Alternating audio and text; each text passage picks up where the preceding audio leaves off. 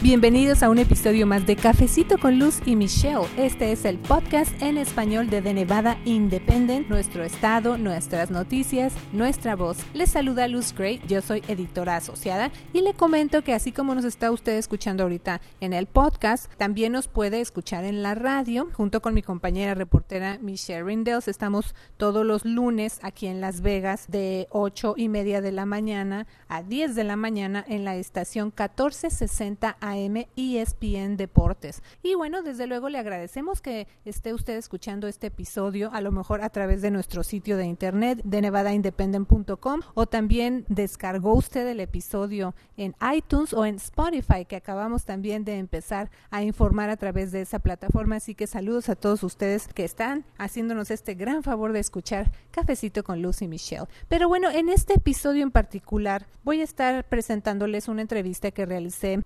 recientemente con un joven dreamer quien vivió en Las Vegas durante 11 años y tomó la decisión junto con su familia de regresar a su natal Ciudad de México. Yo le comento a usted que esta entrevista que le voy a presentar la realicé precisamente allá en la Ciudad de México y bueno, fue un viaje reciente que yo realicé allá a la ciudad y aproveché para entrevistarme con Ariel. Yo sabía que él ya estaba viviendo allá después de haber estado aquí en Las Vegas durante muchos años y dije, voy a, platicar con él a ver qué nos puede comentar de cómo fue su vida como dreamer aquí en Las Vegas, que de hecho él ya tiene su título como licenciado en periodismo, él lo obtuvo aquí en Las Vegas y como le comento, pues regresa con su familia entonces a la Ciudad de México y quise saber, bueno, cómo le está yendo en su nueva vida, si hay resentimientos, ese cambio también tan drástico de haber vivido tantos años en los Estados Unidos como dreamer y ahora estar en este país, cómo recibe este país también a jóvenes dreamers como él y bueno, otros detalles que usted va a escuchar. Así que le invito entonces a quedarse junto conmigo a escuchar esta entrevista con Ariel Rodríguez, recordando también, por supuesto, que este pasado 5 de septiembre se cumplió un año de que la administración Trump cancelara el programa de la acción diferida para los llegados en la infancia o DACA y también los cambios constantes que está teniendo este programa. Yo le voy a invitar a que usted lea todos los detalles en nuestra nota titulada Aniversario desalentador Dreamers y Demócratas a un año de la cancelación de DACA. Usted puede leer esta nota en particular que la publicamos el 6 de septiembre del 2018 en denevadaindependent.com sección español. Pero sin más, en este episodio les voy a presentar entonces la entrevista con Ariel Rodríguez, un joven dreamer quien vivió muchos años en Las Vegas y ahora inicia su nueva vida en la Ciudad de México. Bueno, antes que nada quiero darte las gracias por la entrevista, Ariel, y decir que estamos, bueno, tú platícanos dónde estamos. Estamos en Bellas Artes, en el centro, en la Ciudad de México, este, un lugar muy icónico de la ciudad. ¿Qué te parece ver el palacio? ¿Cómo lo describes? Bien, eh, el palacio, pues es muy impresionante la verdad, o sea, lo ves y te quedas como un ratito impresionante. Poco la gente sabe que se está hundiendo, pero, o sea, lo ves y dices, wow, ¿no? Es así como todo color hueso blanco y tiene una cúpula hasta arriba entre naranja y amarillo, muy bonita. ¿Y de la Ciudad de México qué otros lugares te gustan? Pues me gusta mucho el, me gusta mucho aquí el centro para lo que es turístico, porque está aquí está el Zócalo, muy cerca, hay muchos museos, demasiados museos y este, nada más que se llena un poquito de gente, ¿no? Pero por ejemplo, me gusta también la zona de la Roma, la Condesa, para, para salir y tomar un café. Y este, otras, otras partes como Xochimilco también es muy bonito. Un frío día de diciembre de 2017, tras haber vivido 11 años en Las Vegas, Ariel Rodríguez tomó sus recuerdos y sus maletas y decidió llevárselos a México. Atrás quedaron su empleo de mesero, su auto y sus clases en UNLV, donde se graduó como periodista. La verdad al principio a mí no me parecía, no, no entendía mucho el concepto de, ser indocumentado. Este, yo llegué ya a los, a los 15, tengo 26.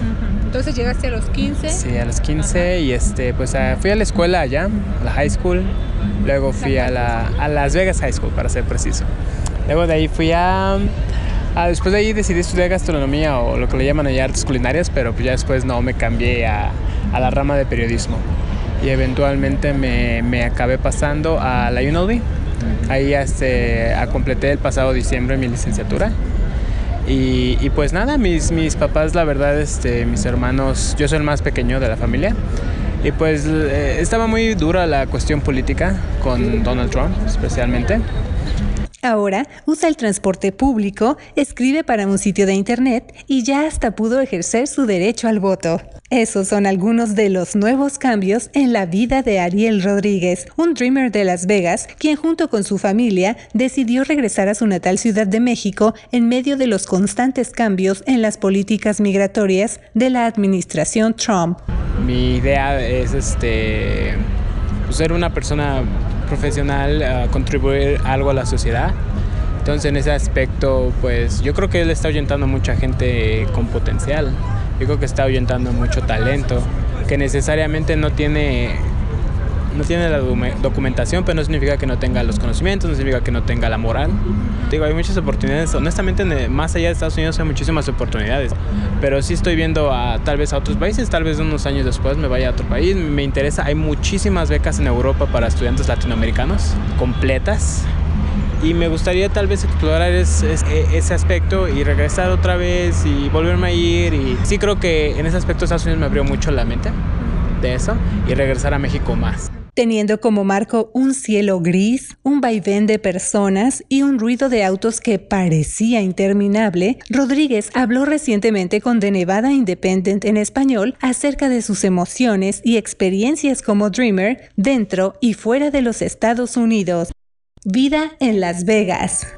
Con su teléfono celular y un par de libros en la mano, Rodríguez, de 26 años, se sentó en una de las jardineras que rodean las blancas y majestuosas paredes del Palacio de Bellas Artes, situado en el corazón de un país que atraviesa por cambios tan significativos como la vida del joven soñador. A un lado se veían puestos improvisados con artesanías, libros y dulces típicos a la venta. A lo lejos se escuchaba la música de una organillera, quien por 150 pesos diarios renta un instrumento que puede llegar a pesar hasta 50 kilos y que carga por las calles con la esperanza de mantener viva entre las nuevas generaciones una tradición que inició hace más de 100 años.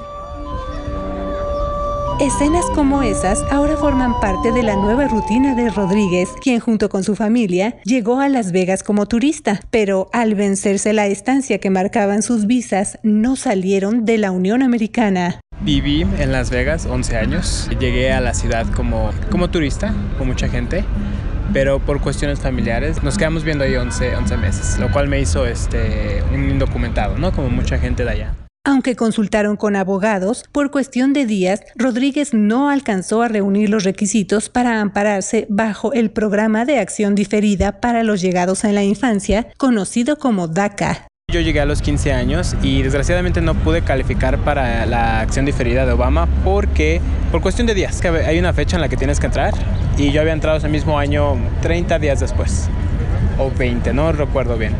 Pero pues, esa fue la cuestión y, no, y veía abogados y me decían no se puede, no, pues nada. Y pues sí, me la pasé los, ¿cuántos fueron los años? Cinco años que mis amigos tenían DACA, la gente que, con la que fui a la escuela tenía DACA y yo no.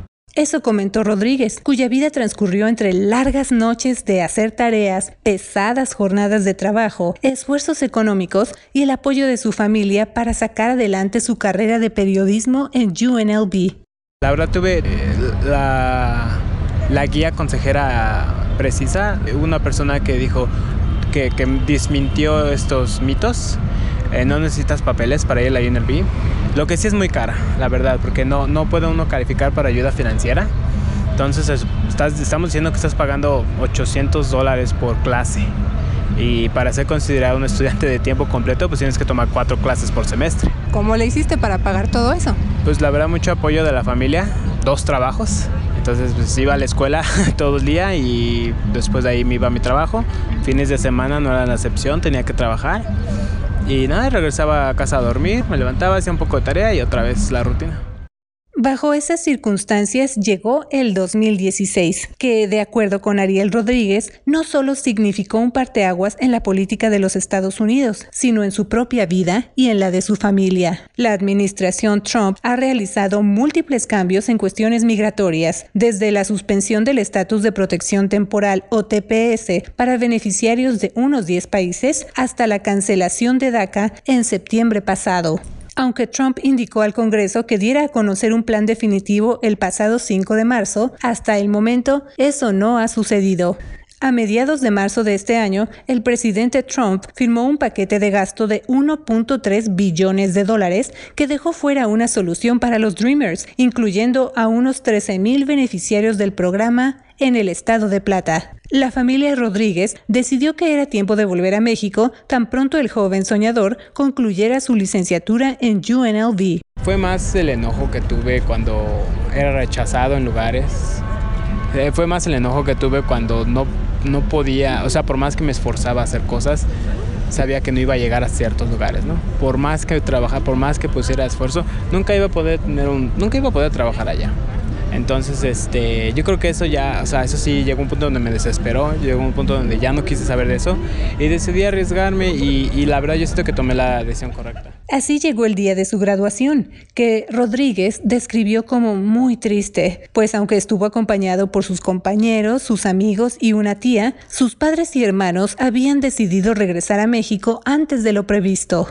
Pues fue el plan ya a final de año. Cuando ganó Trump, fue Trump fue el que cambió todo. Yo diría que, que sí, que sí, sí, sí nos hubiéramos, sí había cambiado mucho la decisión de quedarnos ahí. Más que nada fue el temor de, pues, el temor que mucha gente vive ahorita, de que de un día para otro, pues puedes perderlo todo, honestamente. Y pues no, no sentíamos que merecíamos eso. Eh, no, no queríamos esperarnos. Mis, mi papá, mi mamá, pues bien que mal, ellos tuvieron aquí una carrera. entonces ellos conocían las cuestiones de aquí y, sabíamos, tenemos mucha familia aquí, pues que la situación no estaba tan mal como se pinta que sí había oportunidades, obviamente no es lo mismo, pero yo por ejemplo ya graduado de la universidad, yo no quería seguir, trabajaba de mesero y no tiene nada de malo ser mesero, pero pues tampoco no estudié cuatro años para, para, para no poder ejercer mi carrera. En suelo mexicano, la realidad de regresar a México tras haber vivido 11 años en Las Vegas comenzó desde que Ariel se preparó para abordar el avión en el aeropuerto McCarran. Ya al poner los pies en suelo mexicano, confirmó que no había vuelta de hoja, pero la calidez familiar, los sabores de la comida mexicana y la alegría de las fiestas decembrinas compensaron la tristeza de haber dejado Las Vegas. Era más, más, no tanto orgullo, pero era como una cuestión de dignidad. Este, y decir, no, pues no, no, y respeto mucho a la gente que decide quedarse, la verdad. Pero yo, o sea, hay gente que no se arriesga, ¿no? Y si nosotros nos arriesgábamos para irnos para allá, ¿por qué no arriesgarnos y venirnos para acá otra vez? Rodríguez resaltó en esta entrevista que cuando llegó a México no solo tuvo el apoyo de los suyos, sino de un profesor de UNLV quien le ayudó a publicar un artículo en el Washington Post. El joven Dreamer comentó que en México ha encontrado abundante riqueza cultural y diversidad de ideologías, la diversidad de, ideologías aquí es muy amplia. Conoces a una persona en, una fiesta y te das cuenta que tiene una maestría, tiene un doctorado o es tal cosa. Es impresionante ver a la gente. Sales del metro y hay un muchacho tocando el violín. O sea, ese tipo de experiencias, yo si me hubiera, si me hubiera esperanzado a ver qué pasaba en Estados Unidos, pues, pues no hubiera podido vivir muchas cosas ahorita que me están formando.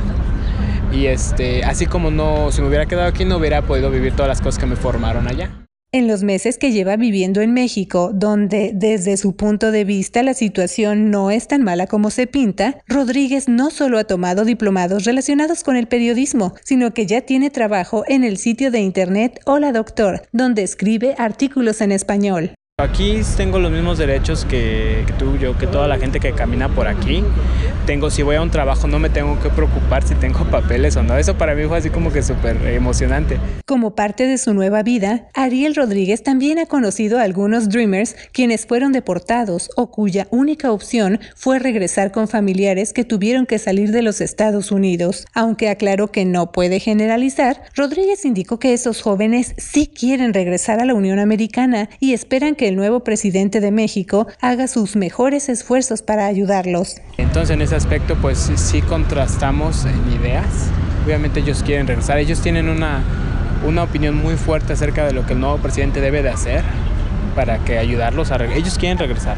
Este, no, no puedo hablar por todos, porque obviamente yo no. Yo no, sí quiero regresar, pero no es una necesidad para mí. Puedo vivir aquí bien. Sí, yo creo que en el futuro habría que ver este, si, si, si se puede regresar, pero, pero bien, este, no, no quisiera otra vez pasar por todo ese rollo.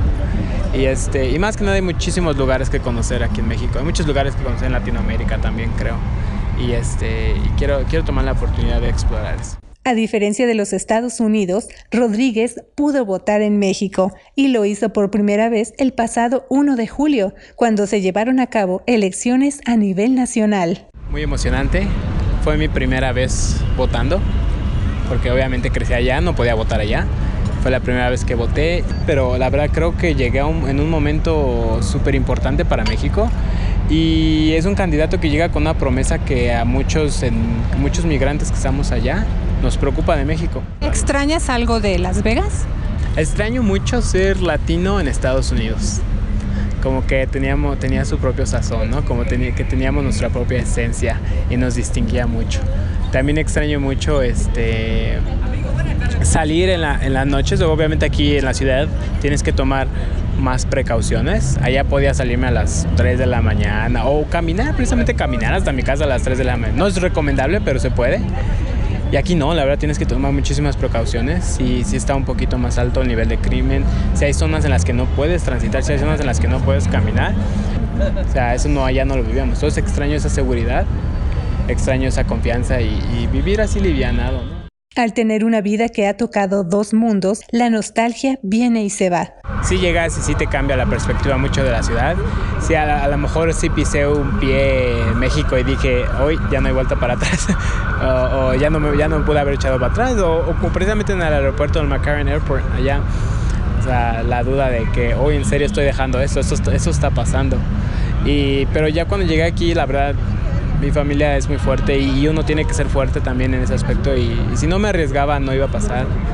Y, este, y no, pero la verdad nunca me pasó depresión, la verdad llegué en un momento donde era mucha fiesta, eran las vísperas de Navidad, Año Nuevo. Entonces, este, sí hay, eh, el aspecto cálido de, de, México sí, sí este, compensó por mi, por, mi, por mi tristeza de haber dejado a mi casa. ¿No te fue difícil dejar atrás eso, es tener tu carro y todo? Y como dices tú, pues llegar aquí prácticamente empezar de cero, aunque tienes a tu familia, pero ese volver a empezar, Ariel, este, empezar, yo creo que empezar porque sí comencé un digo, así como, como hay cosas que extraño, hay cosas que no extraño. Odiaba, la verdad, tener restricciones. Odiaba ser indocumentado, honestamente. Odiaba no poder hacer cosas que otras personas pueden o no poder tener cosas que a otras personas sí se le dan. Pero Rodríguez comentó que no hay resentimientos por haber dejado 11 años de su vida en la Unión Americana y agregó que si bien no tiene necesidad, algún día le gustaría volver a los Estados Unidos, ya bajo diferentes circunstancias, pues no quiere regresar a las mismas condiciones. Yo creo que soy, soy beneficiado por dos mundos y el hecho de que, puede, de que pude ir y regresar y no, no aferrarme a uno me ha hecho crecer más como, profesionista, como individuo, como persona. ¿Sigues soñando? Sí, yo creo que... Siendo un soñador? Sí, sigo siendo un soñador, claro que sí. Aquí hay, me he encontrado con otros dreamers, unos no tan afortunados como yo, unos que no pudieron la verdad acabar. Yo sí sugeriría mucho a los dreamers que en serio tomen la oportunidad y vayan a la universidad, que se superen a nivel académico, porque eso aquí te ayuda muchísimo, Y la verdad no sabemos cuál es el futuro de ellos, ¿no? Ellos ni siquiera saben cuál es su futuro ojalá ellos puedan hacer una vida allá y en verdad puedan, no tengan que pasar por el proceso que yo pasé, puedan venir, pero para visitar. Gracias por escuchar este episodio de Cafecito con Luz y Michelle, el podcast en español de The Nevada Independent, nuestro estado, nuestras noticias, nuestra voz. Les saluda Luz Gray, editora asociada. Muchas gracias.